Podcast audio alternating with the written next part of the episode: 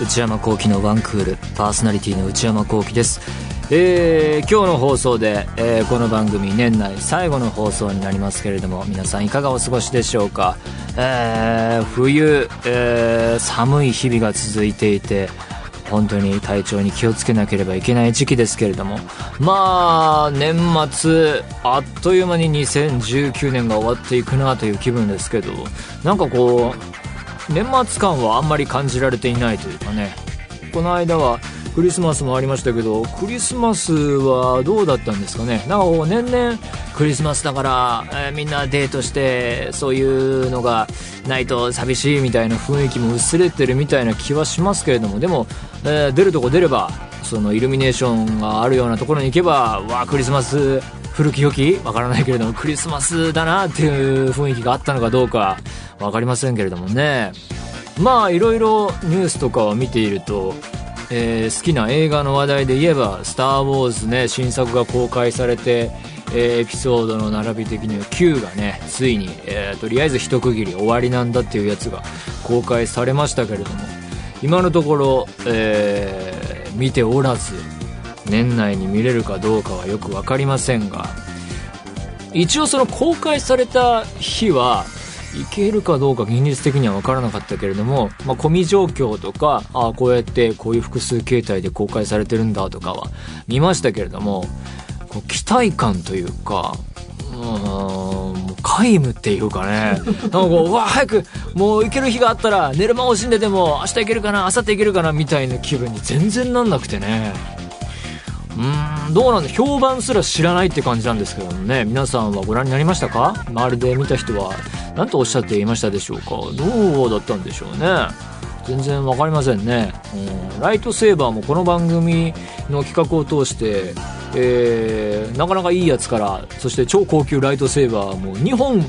えー、いただいて家にあるんですけれどもそのまだまだ箱に入れたまま開けてないっていうね。今も開けたい気分は皆無っていう感じですけれどもね。Q を何らかのきっかけで見てわあライトセーバーで遊びたいなっていう気分になるのかどうか楽しみですが。あとニュースで言うとあのー、前回 DAZN の方に来ていただいて、えー、いろいろお話伺いましたけれどもサッカーでえー、すごいニュースがね、あのー、日本代表サッカー選手南野選手がリバプールに移籍が決まったということでねこれサッカーあんまり興味ない人にどうこの凄さを説明していいものやらって感じですけれども、まあ、リバプールというチームはまあプレミアリーグで目下、えー、おそらく、えー、今これ流れてる頃も、え、1位で独走状態かなと思うんですけれども日本人選手がこう歴史上いろんなえー、海外チームに移籍してきた中でもちろんいろんな名門チームに行かれた選手や、えー、そもそも日本人選手が海外に行くっていうのを開拓してきた選手がいる中でなんていうか名門に行った人もいましたけれども、ま、この現役バリバリナンバーワン感というかプレミアでもう敵なしで勝ち続けて1位取ってたりチャンピオンズリーグ、えー、優勝したばっかりとかそのもうまあ今今だったらトップ5に入るなんならトップ1位に上げる人がいてもおかしくないチームに、えー、戦力として見込まれていくっていうのはね本当有数の遺跡だと思いますね。しかも、えー、対戦してチャンピオンズリーグで、えー、直接対決してゴールを決めて見込まれてもちろんその時にはもうリサーチ済みだったんでしょうけどもね。あのネット上でいろいろサッカーニュース見ていく中であのゴールを南野選手がゴールを決めた後のクロップ監督の表情がなんかにやりとしててこいつやっぱいい選手だなみたいに言ってるとか言われてたんでなんか移籍あるかもみたいな話あったんですけどあれよく考えてみればそういうことだったのかもしれないなとか振り返って思ったりしてね。絶妙な表情は確かにしてたんですよ。点入れられて悔しいっていう表情とともになんかにやりみたいなこう含みのある表情まあでも深読みかなみたいな表情してたんですけども。いやその頃にはもうなかなかそのオペレーション的には進んでいたのかもしれないなと思うと振り返って味わい深いなと思ったりしましたけれどもね。まあとにかく楽しみがサッカー見る上での楽しみが一つ増えて本当にこれから、えー、試合出るところを見たいなと思っております。ということで最後の内山昂輝の1クールスタートです。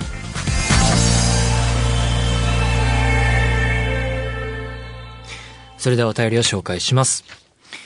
ラジオネーム、ももさん。内山さん、スタッフの皆さん、こんにちは。いつも楽しく拝聴しております。今年も残るとこ、あとわずかですね。本当にそうですね。数日となりました。え、2019年ラストの放送ということで、今年もお仕事お疲れ様でした。どうもありがとうございます。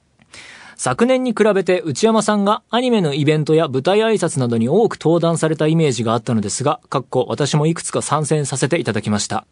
参戦って言うんですね。え内山さんにとって今年はどんな1年になりましたか ?2020 年もお体に気をつけてお仕事頑張ってください。これからも応援しております。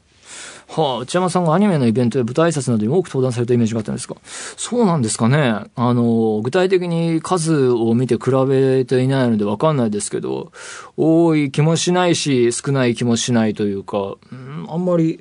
今年2019年でどうって感じはしなかったですね。あの、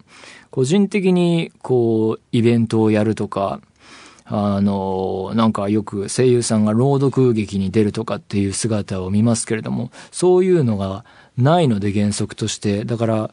どんなアニメに出るかとか、えー、まあ、どんな作品に出るか、そしてそこでのキャラクターの立ち位置で大体イベント出る出ないとか、えー、まあ、舞台挨拶やるタイプの作品なのかどうか、それでまた出る出ないっていうのがあるので、まあ、自分で決められ、えー、全てを自分で決められるわけではないので、こればっかりはね、えー、どうしようもないところですけれども、今年はどんな一年ということで、さっきパラッと手帳を見て、スケジュール帳を振り返ってみたけど、まあ、あんまり変わり映えしないというか、あんまり普通だったな。まあ、た、ただ、この29歳に今年の8月になって、えー、20代最後の1年が始まったという意味では、一つトピックとしてはあるかなと思っていて、そこでいろいろ、まあ嫌が応にもこの番組ももうすぐ5年だなんだとかって言われると、なんかこうね、節目だとなんか人ってやっぱ考えてしまうもので、なんかあ思うところがあったりなかったりはすることは確かですね。で、あと、年末なのでこう映画のランキングを作るっていうんで、こう見た映画をリストアップしたり、えー、じゃあ10本なら10本で上げてみようかって考えていっていると、劇場で映画を見た回数が減ってましたね、目に見えて。えー、それはおそらく、あの、前々から言ってると思うんですけど、こう、去年、一昨年かな、あの、テレビを新しくして、有機 EL の 4K テレビを導入して、そこに Apple TV の 4K とかもつないで、まあ、配信で 4K 作品とか見れるようにして、で、画質もすごい上がってきていて、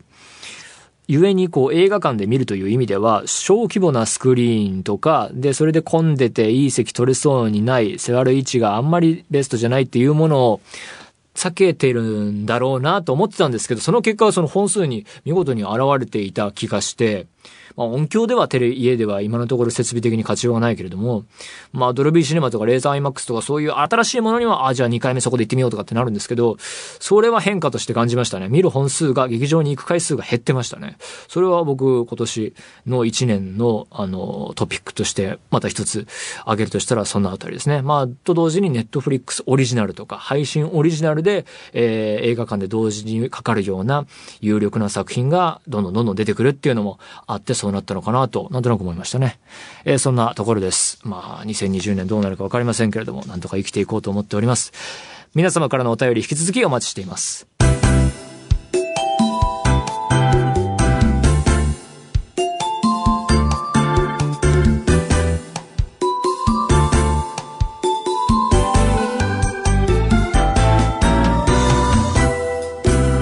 内山幸喜のワンクール。内山幸喜のワンクール。続いてはこちらのコーナー。2019年ベストバイ。えー、ベストバイと題したコーナーは、えー、実は一度だけ前にやったことがあったみたいで、えー、もう随分前で忘れてしまったんですけれども、まあ要は中身的には、えー、2019年いろいろ買い物してきた中で、えー、まああんまり無駄なものは買わないんですけれども、その中からこれは良かった、これはいい買い物をした、無駄もなくとてもいいコストに合っていて、これ以上ない素晴らしいという商品を、え、紹介していこうと思います。まあ、僕自身人のこういう話とか、えー、文章を読むのが好きだったりするので、まあ、それをちょっと真似してみようかなと思ってやっていこうと思います。まあ、今回は年末ということで、今年買った、2019年買った商品の中から一番良かったもの。まあ、とは言いつつ、あの三つ、なんかこう、なんかこう、ギャップをつけて、あの、アイディアがあったので、えー、喋っていこうと思います。まずは、ベストバイ、一歩手前、ちょっと準ベストバイみたいな感じのナンバー2として、えー、挙げたいのが、フリクション、ポイントノック、04でいいのかな ?04。えー、ボールペンですね。えー、今年の8月に発売されたボール、フリクションの新作で、これ、要はまあフリクションって消せるボールペンで、なんかその書いた後に、そのペンの持ち手の上の方の部分で樹脂のようなところでこう擦ると消えるっていう。2007年に日本で発売されたそうですが、もう10年以上前ですね。これの当初はそのボールペンなのに消せるっていうまあ革命的な商品で、僕もあのスケジュール管理用の手帳に3色の、えー、フリクションのボールペン、3色入ってるボールペンをつけて、未だにあの、手書きのスケジュール帳はいつも持っていて、それで管理しているので、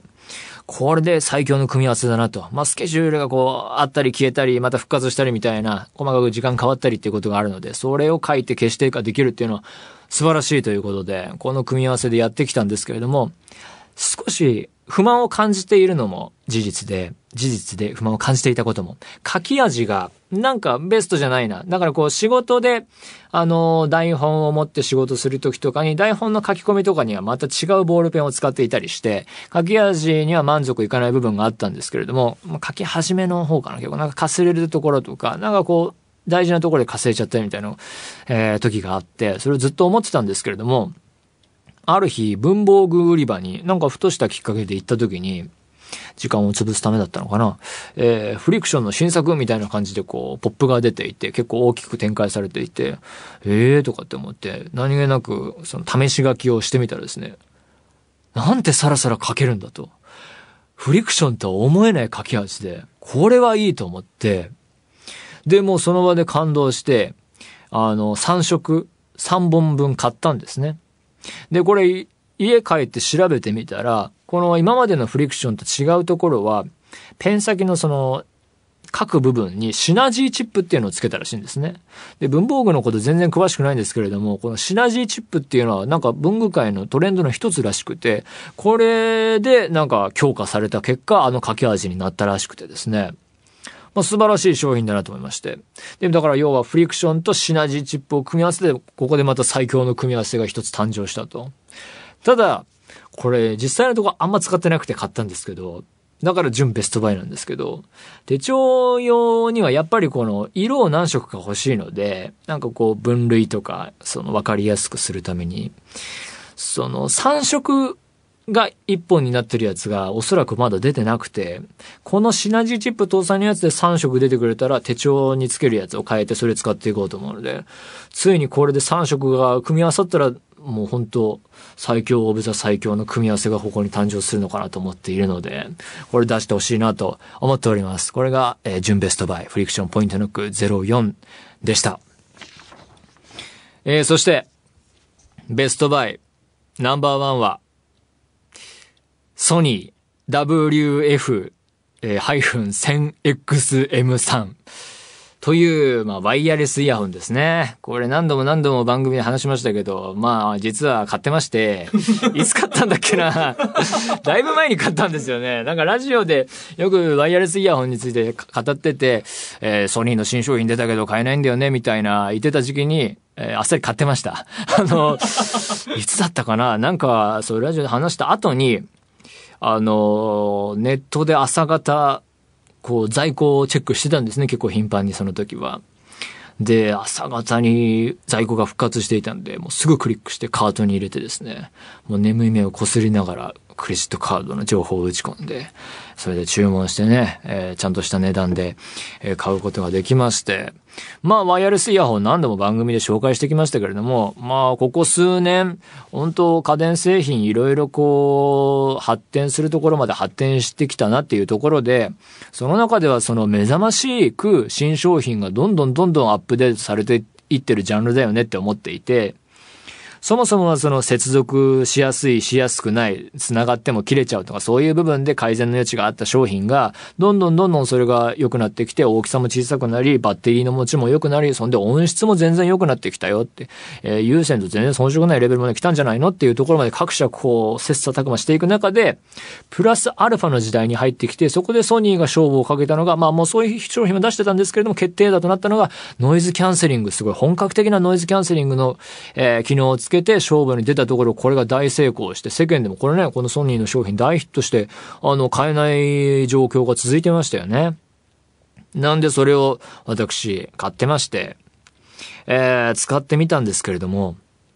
これがいいですね。もう名作だと思います。あの、ケースがそもそも高級感あってちょっとキラッとする感じでね、光沢あってかっこいいし、イヤホン自体のデザインも、えー、素晴らしいと思うし、その茶畜なさがね、あの、大人が使うべきイヤホンだと思いますし、まあ子供も使ってもいいんだけどね。あの、しかもその取り出したり収めたりするのがカチャッカチャっていうのがスムーズでね、そこにストレスフリーだし、接続もすぐにあの耳につけると勝手にスムーズにしてくれるし、これいいなと思うのが、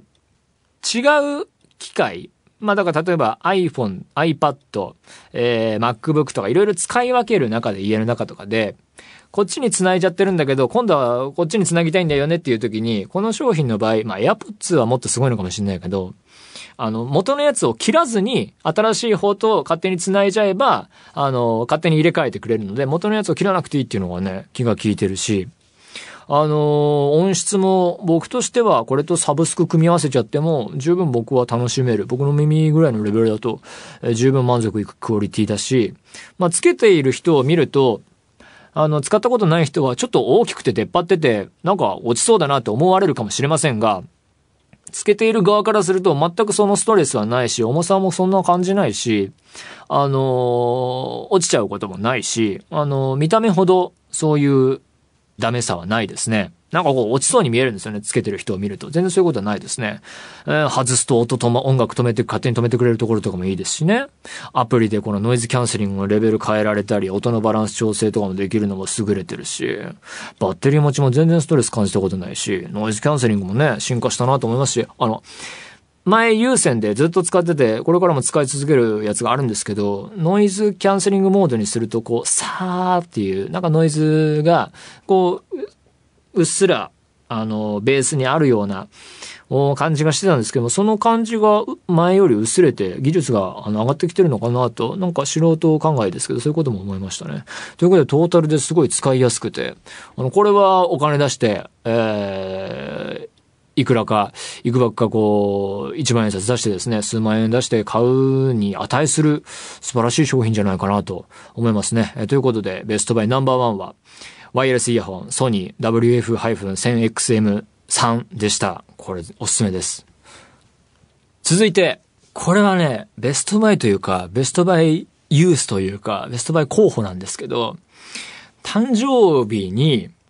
僕、去年から自主的に始めたのが、こう、誕生日で、わー、ハッピーバースデーみたいな感じでテンション上がらなくなってきたなと思って、で、普段そんなにやたらめったら無駄に使うお金を使ったり、いらないもの買ったりすることないので、あえて誕生日で興味のない分野のいらなく無駄、無駄にというか、え、そんな高いのみたいなやつを買ってみようっていうのをやって、去年が、えー、高級ブランド長財布だったんですけれども、あれはあれで活用して役に立ってるんですが、今年なかなか思いつかなくて、それをついに買いまして、それが、えー、カメラを買いまして、カメラいらないんですよ。今時 iPhone のカメラとかも相当なレベルまで来てますし、そんでスマートフォンの中では、あの、カメラに特化したというか、レンズの性能がどうだとか、で、もうすごい処理能力も上がってるし、もう全然一眼レフがどうのっていう感じじゃないよみたいな時代に買うのがいいかなと思って。なんか、まあだし、あとなんか、映画を見ていく中で、なんかルックがどうとかって言って勝手に言ってる時があるので、なんか自分でこう撮ったりしてみたら、そういうのもちょっと興味が深まるのかななんていう、えー、打算もありつつ、でも興味ないしな、みたいな、そのバランスが取れたなと思って、カメラを、僕にとってはカメラ、まずね、カメラって高いんだなって思いましたね。本当に高い。しかもよく知らなかったんですけど、あの、カメラ買えばいいんじゃないのね。なんかこのレンズが大事で、らしくて、で、レンズが高い。もう部品全部高い。いらないなと思ったんですけど、買ってみようと思ってで調べ始めたんですけど、なんか、なんかこうカメラ市場全体っていうのは落ちてきてるんだけれども、なんかそんな中では、なんかよくわかんないけど、ミラーレスっていうのがいいらしくて、買うならミラーレスじゃないのみたいな雰囲気が漂ってたんですよ。そういう市場分析の記事とかから。で、そこそこ、そんなに安いやつだと、それこそスマートフォンとかの向上し最新機種には勝てなかったりというか、普通に使う分には十分になっちゃったりするから、そこそこ出した方が、えー、買う甲斐があるよ、みたいなことで、えー、これまだ使ってないので商品名ベストバイになるかどうかわかんないので避けますけど、ソニーの、まあ、これワイヤレスイヤホンがすげえ良かったからっていう影響も多分に受けてるんですが、それいろいろランキングとかも見つつ、良さげな、だったソニーのとあるミラーレスカメラを買ったんですよね。でも、もう、調べるのめんどくさくなってきちゃって、これレンズセットとかもいろいろあって、なんか全然よくわかんないし、こう、この、このセットにはこのレンズがついてくるとか、これは本体だけとか、本体だけで撮れるもんだと思ってましたからね。よくわかんなくて、とりあえずその、あの、初心者ならこれみたいなセットを買って、買ってきたんですけど、全く使ってなくて、もう何ヶ月経ったかな ?1、2ヶ月、3ヶ月は経ってるんですけど、もうテーブルに置いて、置いてるだけでね、いらない その、なんか、だからその、じ、最初やるとしたら時間かけていろいろ設定とかね、こう使い方とか試し、なんとか、なんとか数値みたいのもあるらしい。なんかこういろんな自分でマニュアル操作できるのがいいとこらしいんですけど、そんないじる時間あったらなんか、それこそスターウォーズじゃ見に行こうかってなっちゃうし、そんなことまあ仕事もあるし、休みあったら映画見に行ったりね、お酒飲んだりもするから、もうただテーブル置いてあるだけで、あの、たまにその、立ち上げる。オンにすることはできて、で、なんかオートでいろいろやってくれるから、なんか今日の夕飯をこうなんか適当に、ただそのまんま標準でついてるなんかレンズで 撮って、ああ、奥ボケるんだね、みたいな。それ iPhone でもできるんじゃないの？みたいな。あやっぱりこうよ、寄っても結構ピントあって、奥がボケるようになってるんだね、みたいな。それしか使ってないんですよね。これなんかラジオで企画になんないかな本当に使わない。なんか組み込まないと本当使わなさそうなんですよね。あ本当にテーブルの上にあるだけなんですよね。なんかこう、買ってきた時の紙に埃かぶんないように包んだまんま、10万以上払ったんだけどなっていうのがベストバイ候補ですね。いい商品、いい商品らしいですよ。いいってね、書いてありましたけどね。ちょっと、まだちょっと全然使ってないですね。そんなところです。えー、皆さんもいろいろ、皆さんもなんか2019年これが良かったとかね、似たようなコーナーもやってるので、そこも含めて送ってみてください。以上、2019年ベストバイでした。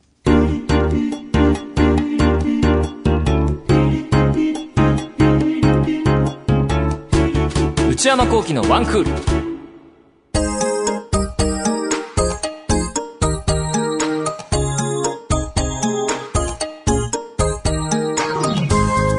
内山幸喜のワンクール、そろそろお別れのお時間です。えー、今年、えー、これが最後の放送になりますけれども、えー、来週も普通に通常の放送がありますので皆様ご注意ください。えー、そしてなおかつこの番組来月いよいよ放送5周年を迎えるということで、